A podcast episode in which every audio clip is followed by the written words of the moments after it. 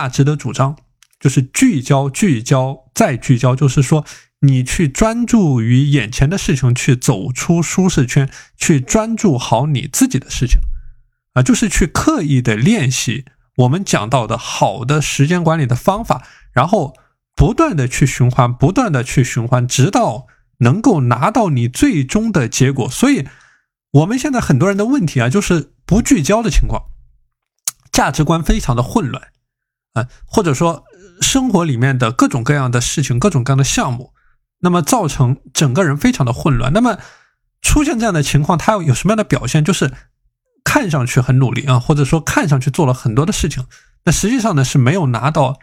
任何的效果，没有拿到结果，他只是看上去很努力，看上去做了很多的事情。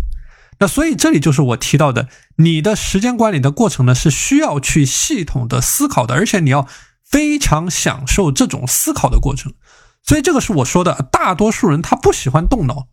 那不喜欢动脑呢，你就陷入到一种伪勤奋的循环当中啊，伪勤奋的循环。所以这个是我讲到为什么每天都是认真努力工作，认真努力的工作，认真的生活。这个就是核时间管理的核心的概念，就是你越是坚持，越是到后面你会觉得越轻松。那么我们现在有的学员的问题啊，有的学员的问题，那比如说我们有的学员已经五年没有工作了啊，五年没有五年没有工作过了，那么现在在家呢，处于一种比较自由的、比较随性的这样的一种状态啊，一种比较自由、一种比较随性的状态，那么。每天的情绪呢，也会受到周围的环境、周围的人的影响，那么直接导致了自己的精力管理出现了很大的偏差啊，精力出现问题，情绪出现问题，精力出现问题。那么一旦精力出现问题，那么整个人的执行力也就出现了问题啊，也就出现了问题。所以这个是我讲到的，你要做好时间管理，首先是精力管理。精力管理就是说，你每天要把自己的情绪给梳理好。所以这里有一个核心的理解，叫做。你的时间管理和情绪管理呢，它是相互交织在一起的，它是密切相关的，相互影响的啊。这个是我讲的一个核心的概念，这个是我讲的一个核心的概念啊。就你的时间管理啊，和很多因素它是交织在一起，它是密这个密切相关的。那我说这个人呢，他不是一个电脑。就是你在电脑里面，你把这个程序写好了，代码写好了，然后你调试无误了，你这个电脑就能自动运行了。但人不是这样的，人他不是一个机器啊，人人是有情绪的。就说你的情绪的好坏呢，就直接决定着你每天的清单能否顺利的完成，也决定着你每个时间颗粒度的工作的效率。那我举个具体的例子啊，比如说。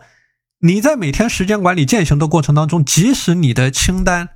列的再漂亮，那么我们有的学员呢，也会去列这个清单啊，也会去在我的这个指导下，也会去做这个番茄钟啊，会去做这样的事情。但是，如果说你处在一种糟糕的情绪当中，那么你的脑子里面会产生出无数的杂念，你的每个二十五分钟，你的番茄钟啊，你就会胡思乱想。那我相信肯定有学员有这样的体会啊，就如果说你处在一种糟糕的情绪、负面的情绪、暴躁的情绪、愤怒的情绪，那么你的每一个番茄钟、你的每一个清单里面，你实际上是处在一种没有办法聚焦的，你的脑子里面有无数的杂念的一种状态。那像我们有的学员啊，比如说这个睡眠拖延的问题，那么睡眠拖延每次做不好，做不好，那么一旦出现这种问题，然后。每每天的这个情绪非常的糟糕，那么在他践行的时候，在他去学习具体的内容的时候，或者说他在他晚上去学啊，他他的这个税法的知识，他的日日语，他的这个中医药知识的学习，那么他的脑子是转不动的一个情况。这个就是我说的，你的这个情绪管理和你的时间管理，它是交织在一起的概念。你如果说一个环节做不好，那么你的每个颗粒度里面，你是会胡思乱想的，你的。精力会出现问题的，你是没有办法去专注思考的。那像我之前介绍过一个例子，我讲过这个前苏联的时间管理的专家刘比歇夫。那么这个人的书我也是分享过的啊，这个人的书我也是分享过的。这个人他是连续五十六年如一日的坚持准确的记录他的时间的开销啊，并且是在多个领域去取得了成就、拿到了结果的。那么，这个人除了他是一个时间管理的高手，他也是一个情绪管理的高手。就说他之所以能够管理好自己的时间呢，因为他能够管理好自己的情绪。就说这个人他能够把自己情绪的波动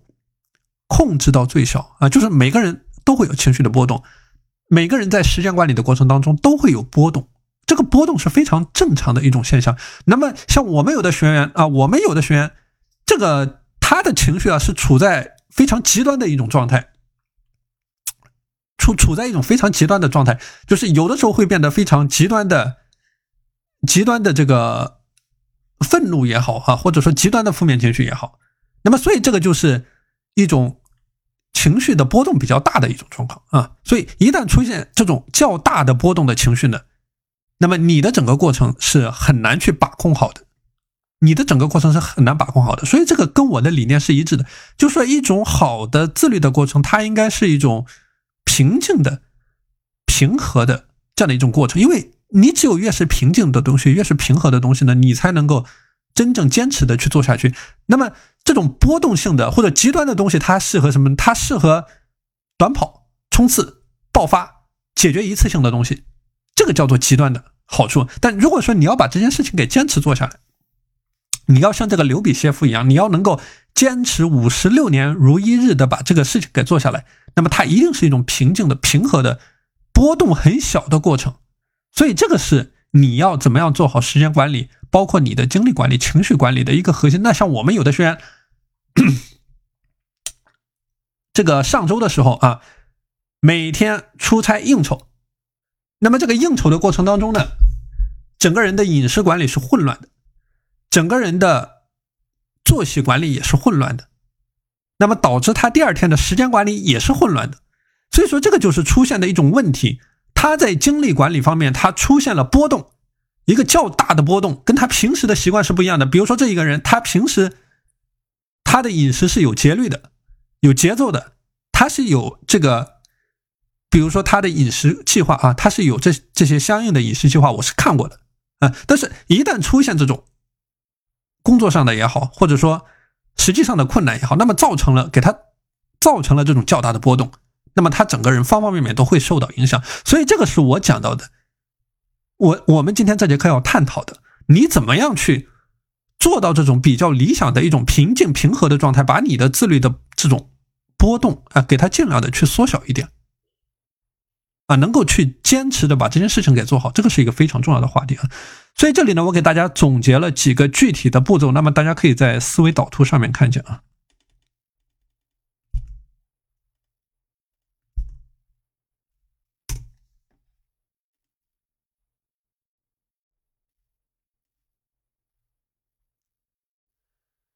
那首先是第一个点啊，首先第一个点叫做和自己对话的一个过程。那我们讲啊，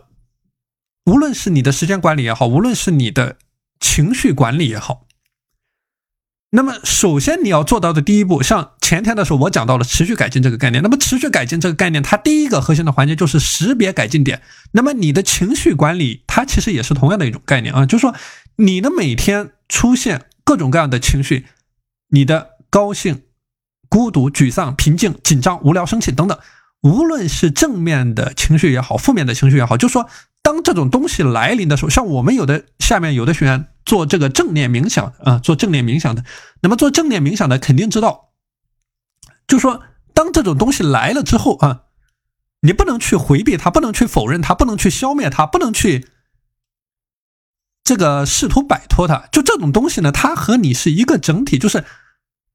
当他们来临的时候啊，你观察到它。注意到它，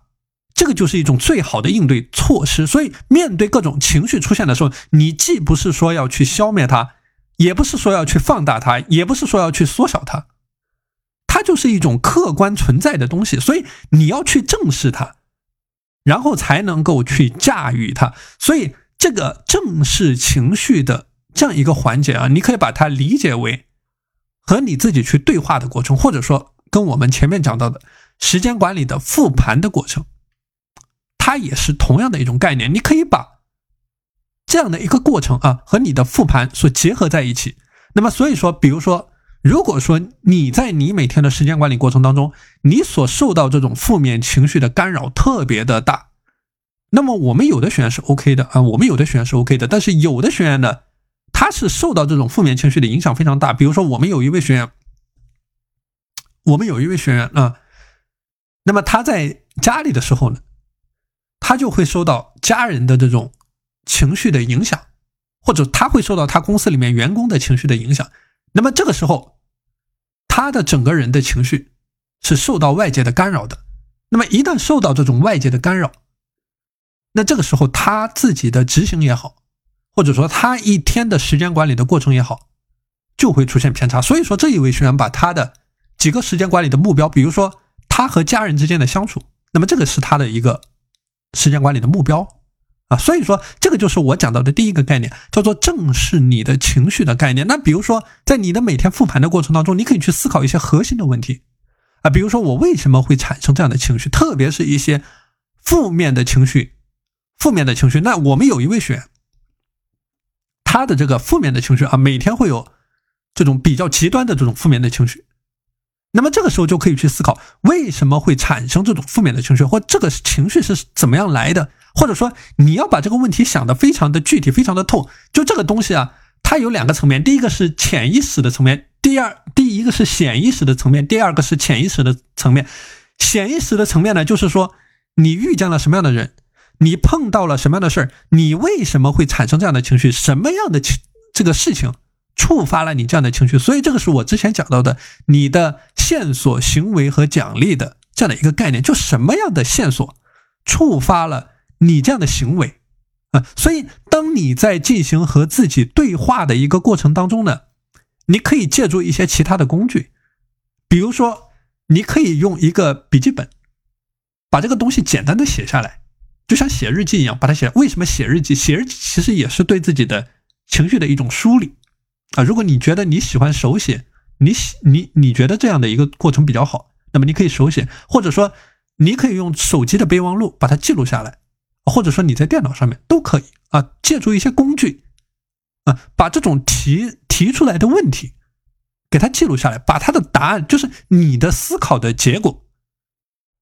给它记录下来。其实你在进行这个思考的过程啊，其实就是你在和自己对话，或者说在剖析你自己的过程啊，这是一个非常重要的环节，叫做剖析你自己的过程啊。我们很多人呢，他是处在一种没有。自我察觉的一种阶段，啊，就他会受到这种负面情绪的影响，但是他从来没有去想过怎么样去驾驭它，或者说怎么样能够让它为我所用，啊，导致他每天的时间管理过程当中，然后受到这个点的影响特别大，啊，所以这个是你要做好你的情绪管控的第一个步骤，一定是识别出你的情绪，就是你要知道你的这些情绪从哪里来的。那么第二个话题呢，叫做。解决方案的寻找